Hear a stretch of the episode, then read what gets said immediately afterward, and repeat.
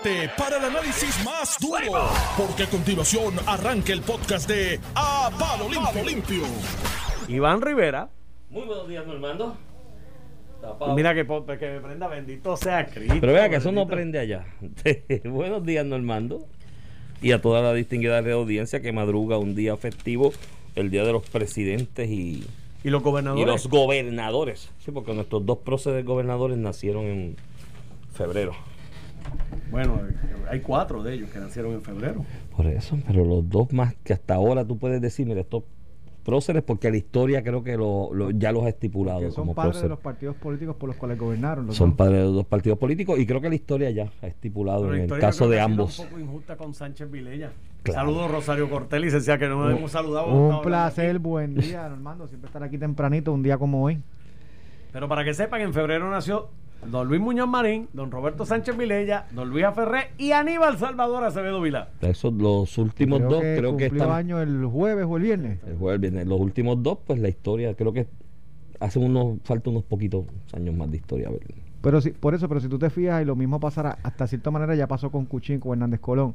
Con el pasar de los años se vuelven próceres Claro. eh, los que estuvieron en candela política, porque Luis. Aferré y Muñoz tuvieron los dos en candela No, y política. tú hablabas de que eran próceres en los 80 y no, eso Y no uno era un ser traidor a la, los, bueno, los dos los catalogaban de traidores a la patria, ¿no? Algunos sectores del país en los 80, mediados de los 80, ya no, ya yo creo que hoy al 2020 no le cabe duda a nadie las grandes aportaciones que hicieron.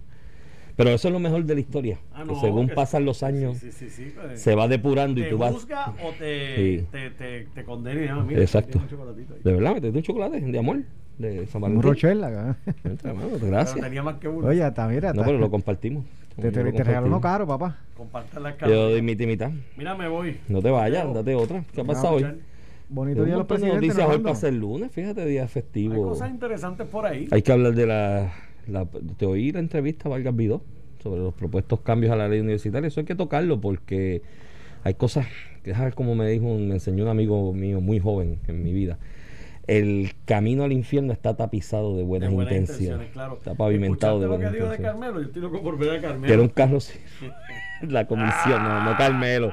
No fue Carmelo, dijo que la comisión de regla y calendario del Senado era un carro sin ruedas. Un carro sin ruedas. Este, Esa era Pero la, Carmelo. la- Ricardo. la actual o la pasada? un Porque- carro pasada. sin ruedas Ah. que se mantenía en neutro gastando gasolina. Ay, estoy loco por escuchar a Carmelo O cuando sea que venga a pues, obviamente nueve. sabemos que la Comisión de Regla y Calendario, oye, y usted como secretario de Asuntos Públicos, usted sabe que ahí proyecto que no quiere que prospere se queda ahí en esa comisión durmiendo el sueño de los justos. Eso es así. Sí, no, no, eso. do- do- donde tú quieres matar un proyecto, lo matas en la. En la- calendario, La, manera Ahí más fue, fácil. ahí fue que Jorge de Nunca Ca- se baja, nunca. sí, Mira, ahí fue que Jorge de quedó claro. Castrofón Hizo lo que hizo. aquella intención de No, Pedro y, Rosselló ser presidente y era, Senado. según los esquemas, ¿verdad? Que, que, que, que denotaban su- sus actos por los cuales después fue acusado. ahí- eso era el mecanismo que utilizaba para pues allegar poder político, Claro. ¿Verdad? En muchos casos le conseguía poder económico. Yo siempre dije que esos casos de corrupción que se le señalaban a Jorge de Castrofón y recibir dinero por adelantar proyectos no se podía dar con él solo. Ahí tenía que haber otra gente involucrado porque a la larga él controlaba reglas y calendarios, pero la- y muchos de esos proyectos bajaron, ¿no? A través de él, por los que él se hablaba del quid pro quo, ¿sabes? Aquello de cómo es que el proyecto de la, la- del área del este, que había un proyecto de desarrollo pendiente y siempre ha habido una pelea con que sea una reserva natural y otros que sea un área de desarrollo, que sería un área de desarrollo interesantísima. Dice que Roosevelt Road. El corredor ecológico. Ah, el corredor del ecológico del este. el- Sí, sí, sí, el- El área de esta de entre Loíza Los, hasta. los- los proyectos de desarrollo de vivienda y hoteles que hubo. Que tuvieron eso, pues se- siempre se ha jugado con eso en la legislatura. Yo creo que sería un área de desarrollo espectacular, ¿no? En esta hay dos o tres desarrollos ya cercanos al área que, que han sido exitosos. Sí, pero bueno, eh, y, y siempre, pero yo siempre dije, no, no, no podía ser él solo, porque a la larga eh, eh, él controlaba reglas y calendarios, pero él era, eran él y los auténticos, que eran cinco en total. Y daba siempre Pero no, una te- no- ayudita de bueno, otro lado. por lo menos nunca hubo una imputación de esa No, índole, no, Iván, claro. y, y, pues ser- sería injusto nosotros por inferencia decir que otras personas cometieron actos que- ilegales. que Pero eh, ciertamente de Castrofón salió eh, culpable después de luego, luego de un proceso. Y el poder que tiene un presidente, eh, que en este caso siempre se ha mezclado la portavocía de mayoría con reglas y calendario, es un, es un poder eh, abismal. Tengo que decirte que bajo la presidencia de Tomás Rivera Chats, pues un poco se, se redujo ese poder y control porque la presidencia, y eso lo viví yo cuando tramitaba proyectos tanto de administración como eh, de los que se manejaban en la legislatura, eh, en las dos administraciones de Tomás Rivera Chat, la presidencia del, par del Senado eh, controlaba bastante reglas y calendario, a pesar de que tienes un, una comisión, ¿verdad?, que es presidida en ese caso, en el último caso por, por Carmelo Río. Pero mira, ese proyecto, vamos, empezamos por ahí. Vamos a hablar de la UPR, Iván. Porque mira, yo, yo, a mí nadie me puede acusar de que yo tengo agendas con la UPR y demás. mi única agenda con la UPR es de agradecimiento porque yo soy gente hoy más o menos, más o menos gente, por gracias a mi paso por la Universidad de Puerto Rico, que me aceptó a mis 30 años a tomar mi primer crédito de bachillerato. Tuve 12 años de manera ininterrumpida estudiando entre salir de ahí, entrar y volver y salir, eh, tanto en bachillerato, la, escuela de Derecho, la escuela graduada de Administración Pública, unas experiencias espectaculares.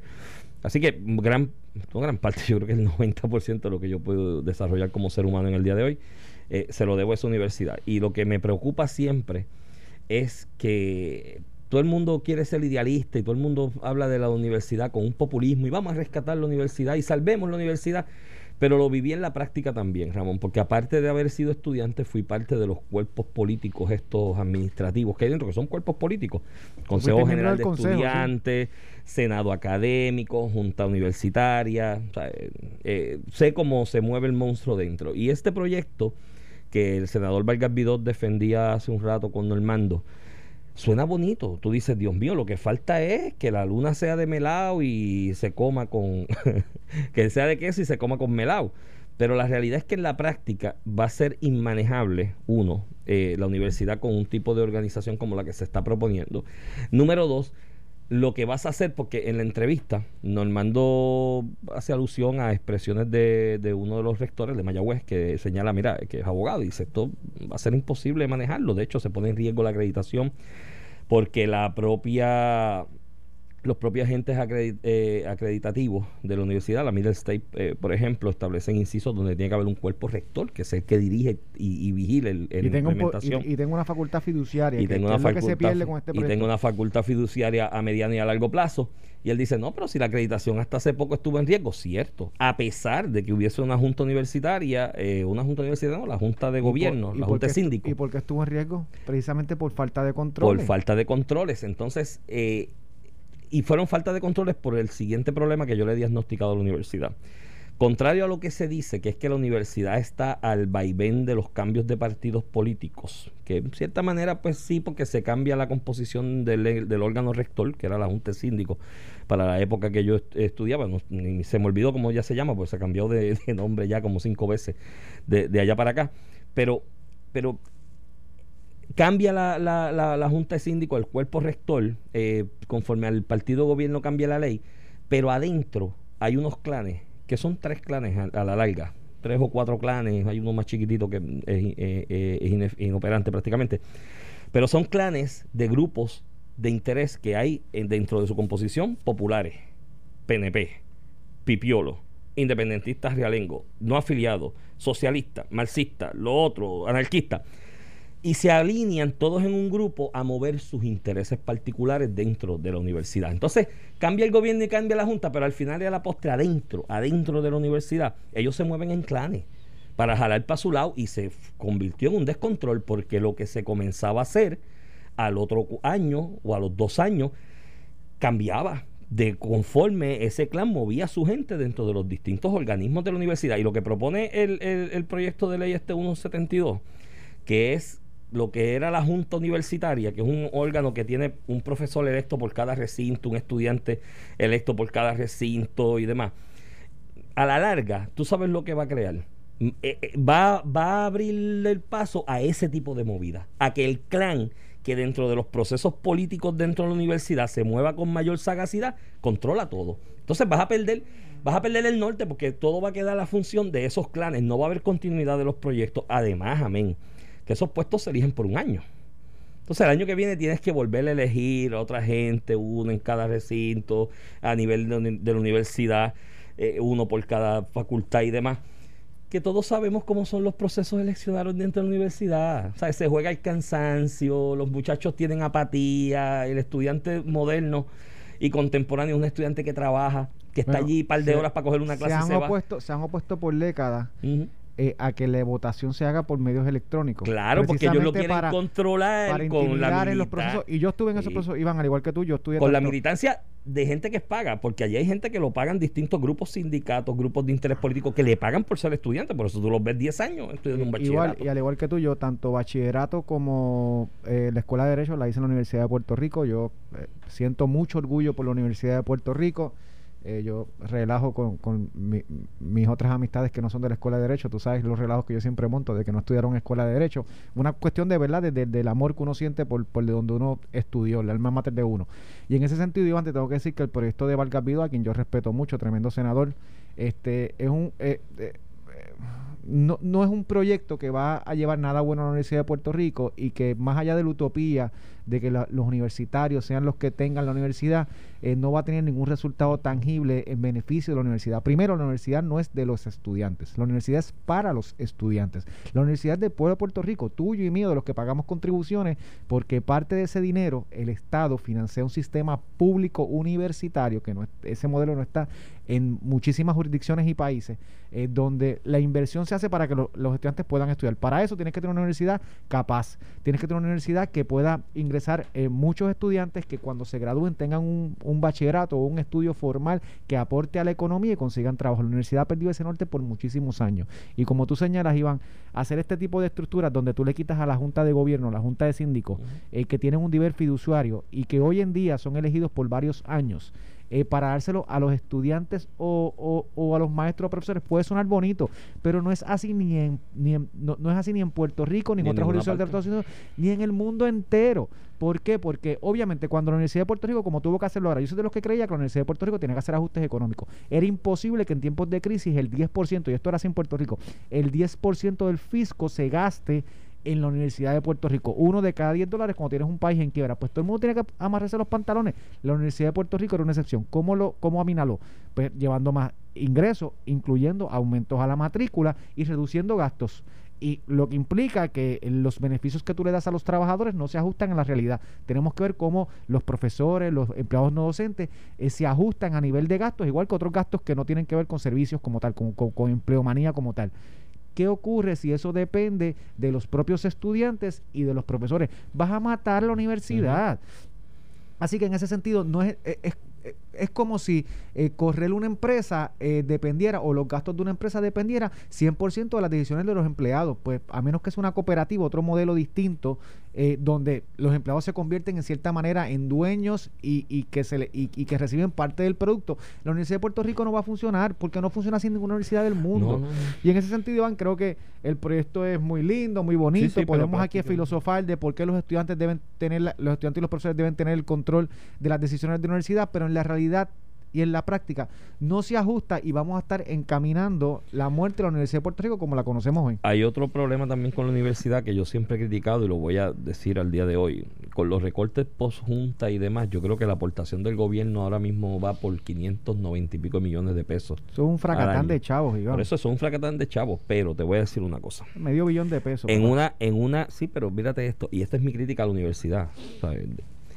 Todo el mundo habla de autonomía universitaria y todo el mundo reclama autonomía universitaria, pero autonomía universitaria con la mano estira. Gobierno, dame chavo. Yo quiero ser autónomo, pero dame chavo. Eso me recuerda a mí. Yo, yo me fui de mi, esta historia yo la he hecho aquí al aire cuando estaba yo, güey. Eh, yo me fui de mi casa a los 15 años una vez, en un arrebato de, de cólera con el viejo mío, me fui, ¿ves? pero iba todos los domingos con la bolsa y hacía compra en la nevera de, de la casa del viejo mío. Y el viejo mío decía, muchacho, sí, vive solo, sí, bien, bien brutal, mete mano. Esa autonomía Y tuya. esa autonomía tuya. eh, y todo el mundo, autonomía universitaria con la mano estirada.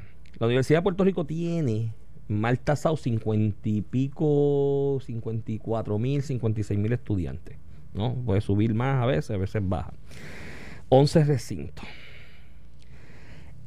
Tiene en el RUM procesos de investigación en ingeniería y ciencias adelantado. En ciencias naturales en la UPI, procesos de eh, investigación en ciencias naturales adelantado. Un recinto de ciencias médicas prestigioso. Una facultad de derecho que tiene de los mejores abogados, del mejor material que sale en la profesión legal del país, sale de esa universidad, de ese, de ese recinto de Río Piedra, de la Universidad de Puerto Rico.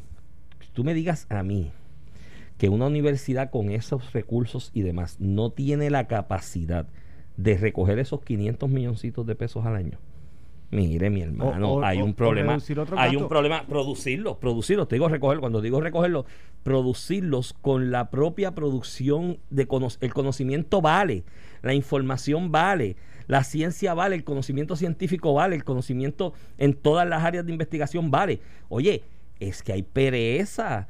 Todas las universidades, mira, yo voy a poner un ejemplo de yo, esta- yo fuera y, y- y pública también, por si acaso, y en un sistema socialdemócrata que es en Madrid, la Universidad Complutense, eso yo lo vi allí, tiene 100.000 estudiantes casi, 96.000.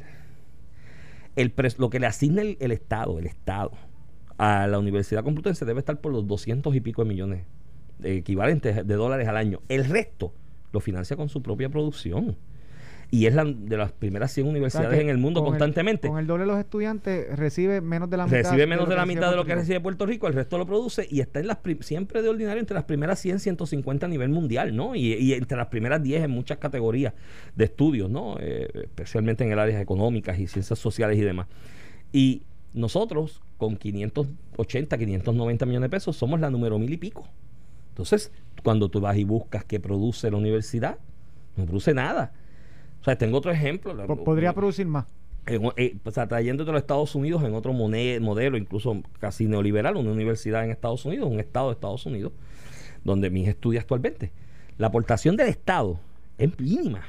Es la, la aportación del Estado, en el caso de esa universidad, es para la plantilla básica de tecnología, de equipo y de unos profesores que son a la vez mentores, ¿no? Los rectores, los decanos, de un grupo de estudiantes que están todos los días produciendo para conseguir grant de investigación de distintas áreas científicas alrededor de Estados Unidos y del mundo. De hecho, hasta de Inglaterra le envían chavos para las investigaciones que están realizando y con eso es que corre la universidad.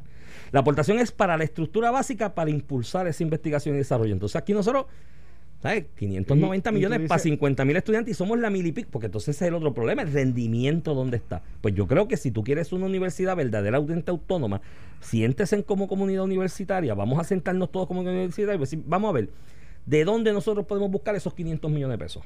Y decirle al gobierno, ¿sabe qué gobierno? No me den nada. Y nosotros nos vamos aquí dentro de nuestra autonomía a reír porque Y está- nosotros nos financiamos. estás hablando de 500 y pico millones hoy en el año 2021, en el No, 2021. fueron eso, fueron, eso fueron más de mil millones 1.200 con la fórmula.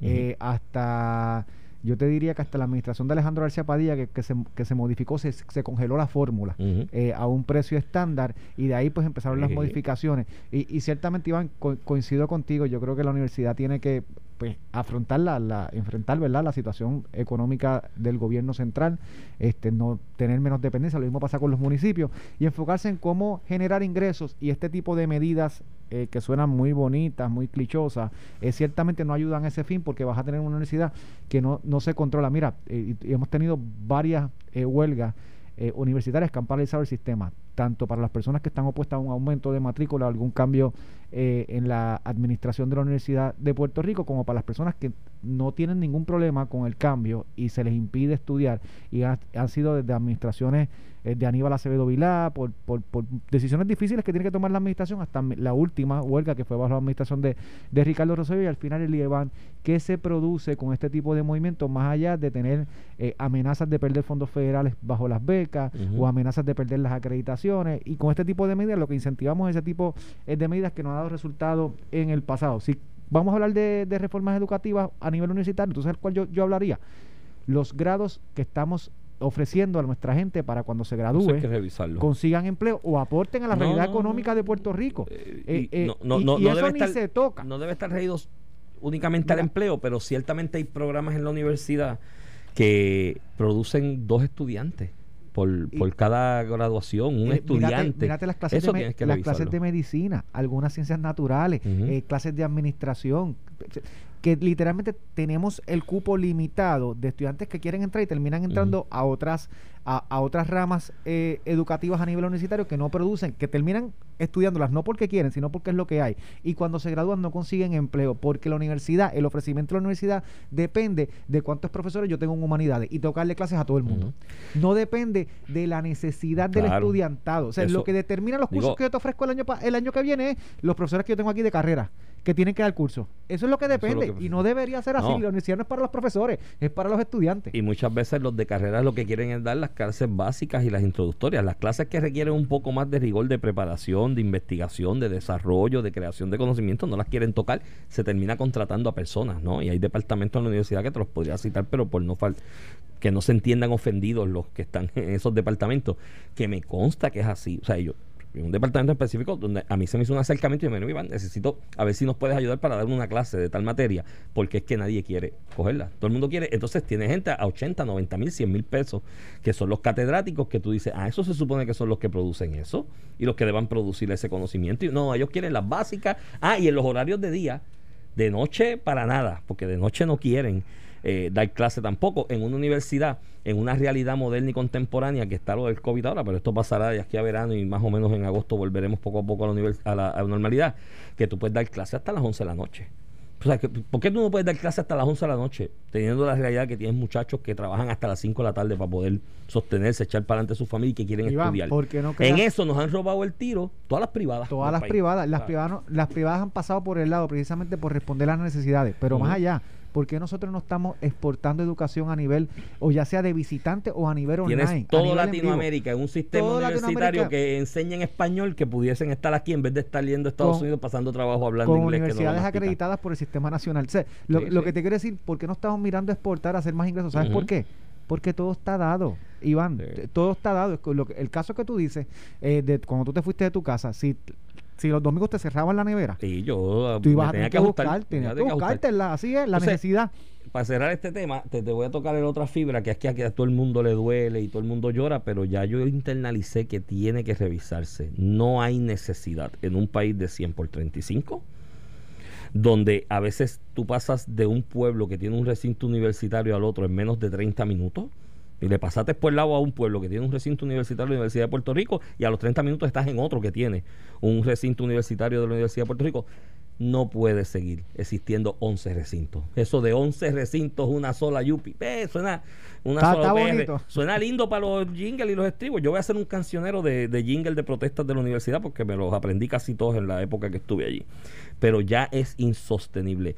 En un país de 100 por 35, donde el más que menos tiene un carro, o por lo menos la universidad incluso le puede facilitar la- la- las previsiones para hospedaje a un costo razonable estudiante, no hay razón de ser de tener 11 recintos. Y esto es una realidad, mi hermano. Esto es así, le guste a quien no le guste. Aquí hay recintos que lo que parecen en la práctica, al final del camino, son escuelas técnicas vocacionales. No producen mucho más de eso. Y esto es una realidad.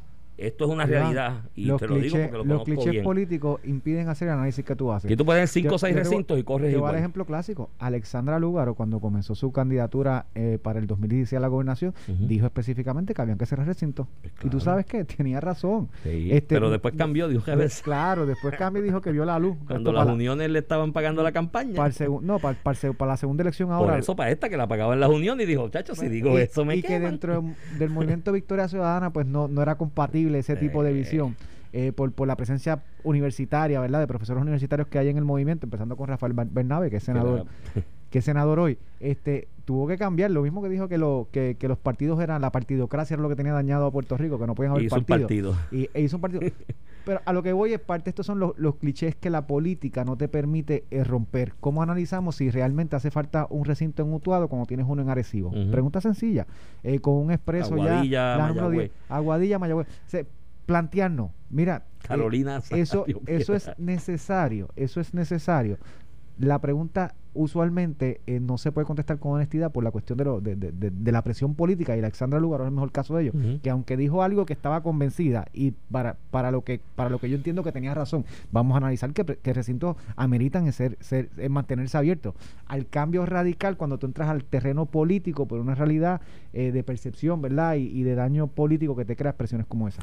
En esos clanes que te mencioné, pues siempre hay fincas que tienen intereses en distintos recintos y por eso es que de ordinario están con ese estribillo de 11 recintos, una sola UPR. Yo creo que tenemos que empezar a reflexionar sobre esto. La ley suena bonita, eh, pero creo que estoy viendo, Ramón, en la, en la última camada de presentación de legislaciones con la nueva realidad que el ¿cómo es que mencionó alguien públicamente? La nueva realidad que el pueblo creó con su voto en las urnas de una composición legislativa diversa, dinámica y no sé qué más. Oye, lo que he visto de producción legislativa, de medidas que se presentan o de proyectos o de resoluciones, es como que una de populismo. De, cosas de que tú dices, ay, qué bueno es el Día de las Madres, voy a legislar para que el Día de las Madres sea oficial. Cosas así, de que nadie se va a poner, mire, ya eh, donde estamos en Puerto Rico ya merita que comencemos a ponernos los pantalones y las faldas largas y empecemos a meter los dedos en la llaga, porque haciendo las cosas igual o repitiendo los estribillos populistas para tratar de extender a más tiempo realidades que ya son insostenibles, no es lo que merece Puerto Rico y no es lo que necesita Puerto Rico en esta coyuntura histórica. Vamos a la pausa. Cuando regresemos cogemos otros temas. Hay otros por ahí de los... ¿Cómo es? El arbitrio. Estás escuchando el podcast de A Palo Limpio de Noti1630. De regreso aquí a Palo Limpio, edición de hoy, Día de los Presidentes y Día de los Gobernadores en el glorioso Estado Libre Asociado de Puerto Rico. Este es Iván Rivera quien te habla, acompaño a Ramón Rosario empezando la semana. ¿Fuiste de ayer la cena de San Valentín? Buenos días, Iván. Me quedé tranquilito en casa, llevé los nenes al parque con la doña. lo hiciste bien. No salí, no salí. Lo hiciste bien. Yo cené viernes, adelanté eso, porque me imaginaba que ayer, y efectivamente, ayer traté de almorzar en un lugar. Luego de una, en todos lugares llenos, y un revolú, y yo dije, no, no, voy para casa, mano. Tempranito. Si veo mucha gente, no, no, me, no me motivo. Mira, Iván, tocando el tema del Día de los Presidentes, este, eh, eh, durante este fin de semana este, se culminó el proceso en el Senado Federal en relación a Donald Trump. Este, y básicamente lo que nosotros dijimos acá hace una semana, este, o la semana pasada, 56 a 44 terminó la votación de jurisdicción para condenar al presidente en un proceso de residenciamiento. La constitución de los Estados Unidos requiere dos terceras partes, que en este caso son 67 votos, y se quedaron a 57. Eh, votos para residenciarlo, 43 en contra, 7 republicanos votaron a favor de, la de residenciamiento, así que después de varias semanas, mucho show, este terminó en nada, el proceso como, como se esperaba que terminara, este yo tengo mis serias críticas en contra de Donald Trump, eh, entendía que Estados Unidos le convenía derrotarlo el pasado noviembre, pero lo que ha hecho el Partido Demócrata, y ya yo lo veo como una estrategia del Partido Demócrata, es avivar a una persona que acaba de tener una derrota, que sí sacó 75 millones de votos, pero realmente eh, cogió una eh, en el eh, colegio electoral fue En los colegios electorales fue una elección amplia. De hecho, eh, Donald Trump gana sin el voto popular en el colegio electoral con menos cantidad de ventajas de la que perdió ahora en las pasadas en, las pasadas elecciones de noviembre del año pasado. Un candidato a presidente que termina con una derrota.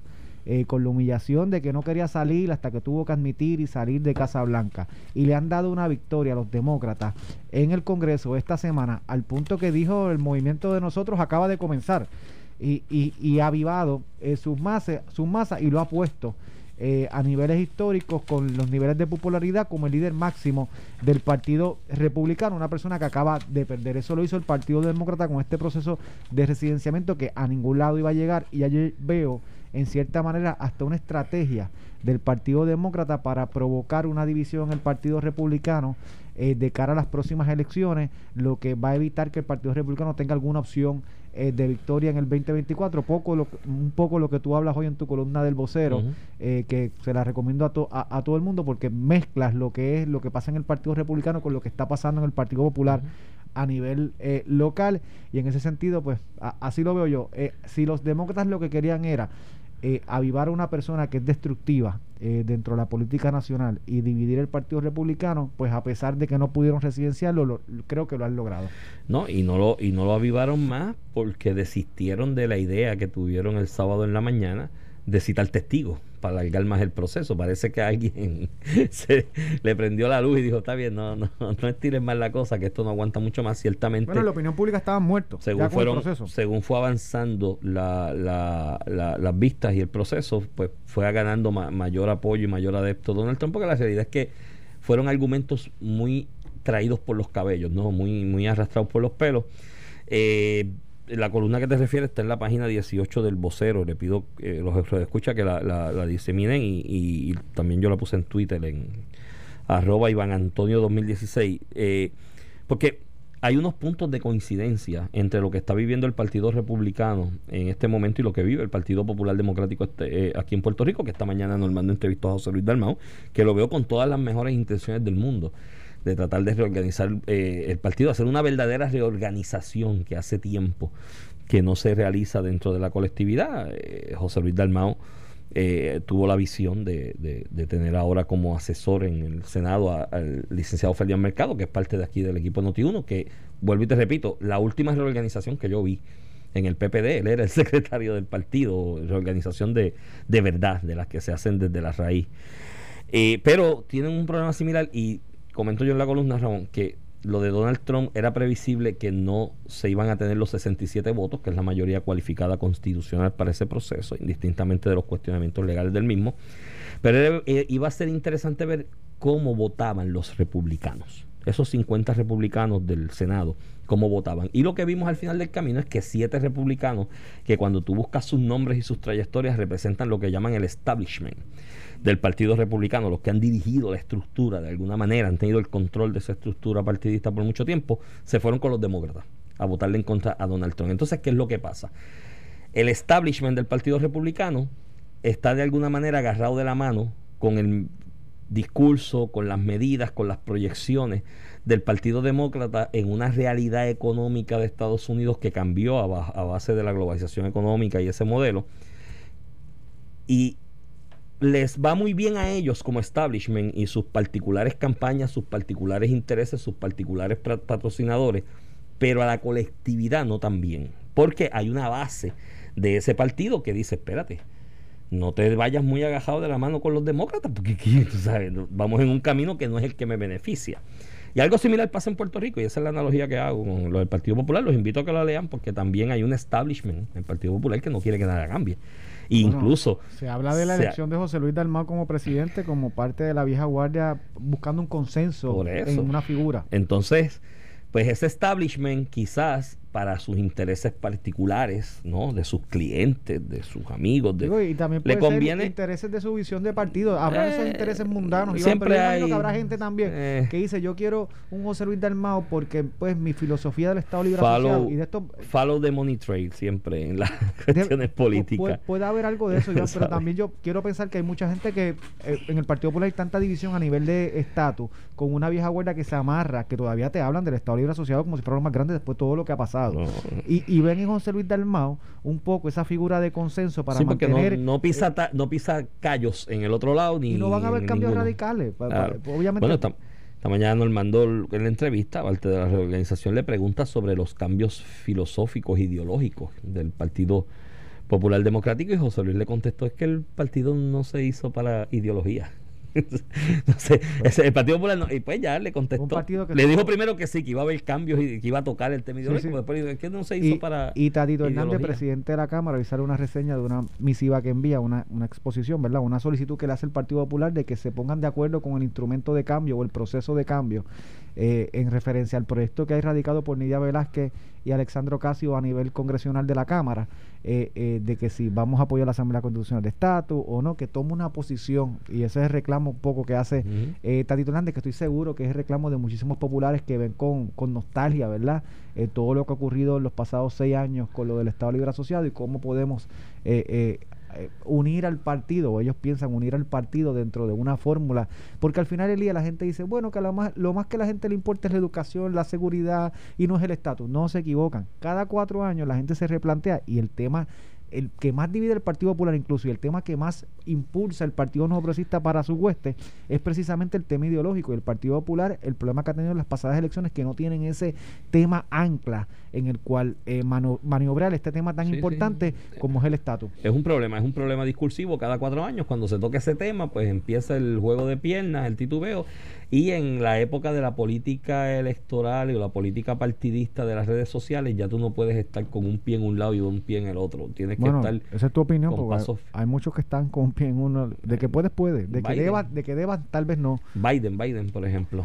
Oye, de hecho, no, ¿tú, has visto que la, la, la, tasa de, de contagios y de mortandad en Estados Unidos ha estado de incremento en la última semana y media o dos, y no he visto esos grandes reportajes de CNN ni de nadie dándole palo pero- a Biden pero- porque pero eso es culpa de Biden ahora, ¿no? Y la, pero la tasa, culpa de Trump antes. la, ta- la tasa de contagios a nivel nacional ha caído en el piso. O sea, a- de, de, de- o sea, a- te digo que está como en 10% de lo que fue el primer año del de lo que fue a mediados del- del año pasado. de comparas el mes de febrero enero febrero con los dos anteriores obviamente tienes un incremento Sí. ahí pero nada vamos vamos a ver este Biden tiene una meta de 100 millones de estadounidenses vacunados Para en verano. los primeros 100 no en los primeros 100 días él dijo creo que esa meta se le está haciendo un poco corta En Puerto Rico tenemos ya cerca de 300 mil personas vacunadas, 200 y pico mil. para verano está ready pero Sí. él dijo 100 millones que es una tercera parte de la población de Estados Unidos mal contada eh, para los primeros 100 días Es que está yendo tarde Eh, Chile ahí vacunó como 2 millones en, en 8 días 1.6 en 6 días más los que Con las sumaron. gotitas de Venezuela. Do- no no la de Pfizer Ah, con la de Pfizer. Sí, muchacho, Chile es un país de avanzada. Dos millones prácticamente en ocho días y no están bajo el ala del gobierno federal, como dicen por ahí, ni, ni, ni con el vínculo empezó, a- indisoluble. empezó ahora a vacunar. Empezó hace como una semana. Por eso, por Y eso. Sí, pero al ritmo. Y con un poder económico y geopolítico que no tiene No, Puerto no, Rico. pero Chile, es de- Chile es. eh, Pero mira, eh, deberíamos Iván, mirar más para allá. eh, 200 nuevas hospitalizaciones, 7 menos que ayer. eh, llevamos tres semanas con menos de 300 hospitalizaciones. Porque Eso la gente bueno. habla, no, ahora, o sea, cuando suben un poquito las hospitalizaciones, cierren todo, que esto, y cuando bajan no, No queremos, que abrir. no, por eso no queremos dar un paso, no podemos ni hablar de escuela, llevamos tres semanas con 300 hospitalizaciones o menos, Eh, y yo creo que son cosas que tenemos que hablar. Una muerte, nuevamente, una persona de 78 años, en, en el caso de la que se reporta hoy, Ujú. 200, 263 casos entre los positivos y los, y los probables. A mí la, la la- el, el número de hospitalizaciones siempre me da, porque aquí en Puerto Rico El objetivo de hospitalizaciones es bien, de- es bien difícil establecer una, una estadística y una gráfica estadística, ¿no? De cómo va esto, porque los primeros cinco o seis meses fue un desastre el asunto del testeo. Pero las hospitalizaciones. Y, y entonces, fíjate lo interesante, desde, pues, Pedro Pérez y juramentó el 2 de enero. De ahí en adelante ha habido dos flexibilizaciones leves, ¿no? No han sido grandes flexibilizaciones. pero, pero son drásticas si las comparas como estuvimos en lo- noviembre. no, no, y con- y si, te- y si vamos un poquito más atrás. No, olvídate, estuvimos cerrados. Eh, pero ha habido esa flexibilización y a pesar de esa flexibilización, ese número, el de hospitalizaciones, que quizás es el más trascendental en este momento y el más objetivo, pues se ha mantenido bajando. Por- Así que, Porque yo le digo a la gente, mira, si mañana hacemos lo que se supone que hiciéramos, hubiéramos hecho desde el año pasado y hacemos una, que es lo que están haciendo con las, con las famosas clínicas eh, de Coviveo, el Departamento de Salud, y hago yo en un fin de semana 30 mil pruebas de antígenos o moleculares o PCR, las que sean, pues obviamente voy a tener un aumento en los casos confirmados porque estoy, estoy confirmando casos que de otra manera no se confirman. Pero hospitalizaciones, que es la complicación de la enfermedad, es un dato objetivo donde cada persona que se, que se complica va a terminar en un Y que a la larga es consistente con lo que yo he señalado desde el día uno en este asunto, el tema del COVID, el deber del Estado. Cuando yo escuchaba a Wanda que decía, mi, mi meta es salvar vidas, yo no, no, no. La- el, el propósito del Estado moderno y contemporáneo en cuanto al tema de salud no es salvar vidas. El propósito es dar servicios médicos de calidad y tener el personal y el equipo para darle servicio a los enfermos. Ese es el objetivo del Estado. Y las hospitalizaciones es precisamente eso. Así que vamos para adelante con eso. Mira, eh, estoy viendo, Ramón, que todo el mundo está hablando al, al- impuesto al inventario y la necesidad de eliminarlo por lo regresivo que es y las escasez de productos que crea y las incomodidades y el problema al crecimiento económico del país que yo puedo representar en ciertos sectores. Entonces he visto en el último fin de semana y escuché una entrevista ahí, parte de una entrevista con de Juan Zaragoza eh, eh, sobre el tema aquí esta mañana en Noti1. Entonces, hay un consenso de que hay que eliminar el impuesto al inventario. Es regresivo, es retrógrada, crea escasez de productos, crea problemas y demás. Pero mírate las alternativas que se están barajeando en este momento por los que tienen los policymakers. al respecto. Están hablando de opciones como aumentar el impuesto a la propiedad inmueble de la propiedad comercial. No, vamos a matar la economía. Eh, por eso los comercios, los que echan para adelante, pues te va a poner más impuesto a la propiedad inmueble y demás, y al dueño ese le sube la renta al que alquila, el que es pro- dueño de su propio eh, local o su propio inmueble para producir negocio, tiene que pagar más. Otra opción, aumentar el IBU municipal. Ahí tienen la reserva de que tiene un problema de captación, porque no se gasta completo y demás. Otra opción, aumentar las patentes municipales. A esa le atribuyen problemas similares a los del IVU en cuanto a captación y seguimiento y demás. Eh, o al final del camino una combinación de ellas. Patente, crimen, para comercial. Y entonces no, no escucho ni una sola propuesta de decirle, ah, y a los alcaldes que hagan ajustes presupuestarios para que puedan prescindir de parte de, ese ingreso. Yo creo que eso tiene que ser parte del mix, pero ciertamente los alcaldes han hecho ajustes pero, obligados, pero han hecho ajustes. Tienen que hacer un poquito más. Han, han pedido cerca de 300 millones de dólares. Por eso, pues que hagan un poquito más. Sí, Iván, algunos podrán hacerlo, otros están inoperantes hoy, esa es la realidad. Y, yo, el que esté inoperante debe seguir... Pues esa es la, esa es la reforma que debemos hablar. Debemos debemos hacer otro tipo de, de ¿verdad? De, estructura, municipal. de la administración municipal, dejando los municipios como están y al alcalde, porque tiene que estar ahí. coincido contigo, ese es el lenguaje que, que tenemos que estar discutiendo. La realidad es que hasta que eso no se discuta y políticamente sonará clichoso, vamos a, eliminar municipios y consolidar. Yo, estoy pro, regionalización, déjame los alcaldes ahí. Pero no es una realidad práctica del futuro cercano, porque la discusión, esa discusión de política pública la tuvo Ricardo Rosselló y le conllevó el rechazo eh, político de muchos alcaldes de su propio partido. Esa es la realidad, yo estuve en esas discusiones. Eh, eh, porque hay una resistencia natural a esos procesos y yo no veo a Puerto Rico eh, todavía maduro para tener esa discusión a profundidad. Eh, ciertamente, en la medida que no se rescatan a los municipios, ciertamente vas, a obligar, la necesidad va a obligar, y lo vemos ya con varios consorcios que han creado varios municipios para enfrentar una realidad económica, fiscal eh, de la situación actual.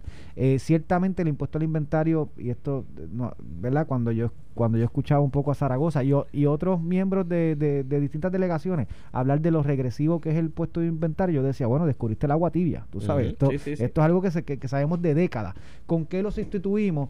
Y ciertamente con algo hay que sustituirlo, porque la gente, un impuesto, eso es malo, pues elimínalo. Bueno, pues no es tan fácil como eso, porque con algo se paga, con lo que produce, y, lo, y ocurre así también con el impuesto alimentario. ¿Con qué sustituimos ese impuesto? Que tenemos que sustituirlo con algo, porque necesitamos tener esos ingresos, ya sea para los municipios o para el gobierno central, eh, seguir operando, este, pues esa discusión la tenemos que tener y yo creo que Zaragoza ha hecho un, esfuerzo genuino eh, eh, de, identificar y lo hizo en algún momento el cuatrino pasado y le cayeron arriba también como chinche Tony Soto, presidente de la Comisión de Hacienda en la Cámara bajo, bajo, bajo la pasada administración.